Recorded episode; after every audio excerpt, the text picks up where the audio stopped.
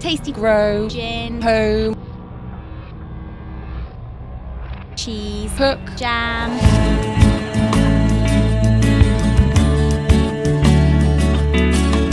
We're standing outside the London Borough of Jam in Clapton in London. We have a book coming out called Do Preserve. It's about making your own chutneys, pickles, jams, cordials, alcoholic beverages. Have a lovely friend called Claire Hyatt. We've both cooked for a company that Claire and her husband run together.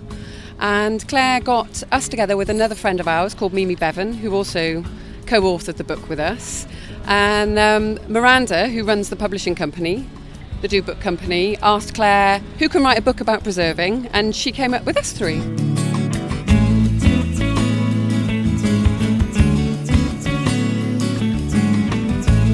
There are 80 recipes in the book. Um, and we started working on it about a year ago actually in the spring um, developing recipes when the fresh uh, stuff was uh, growing we started with wild garlic and the recipe sort of developed over last summer and through the winter and we've also got old recipes in it that are old family recipes from our great grandmothers um, so a lot of new things and a lot of traditional old recipes too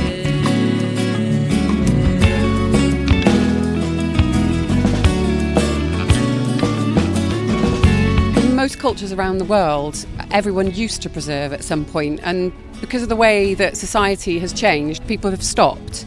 One of the things that we really wanted to get over in the book was that anyone, anyone can preserve. Wanted it to be for people who maybe always felt like they wanted to have a little go and you know they heard other people's parents doing it or someone always used to turn up with a jar of marmalade when the Seville oranges were out in January so we really wanted it to be for absolutely everybody.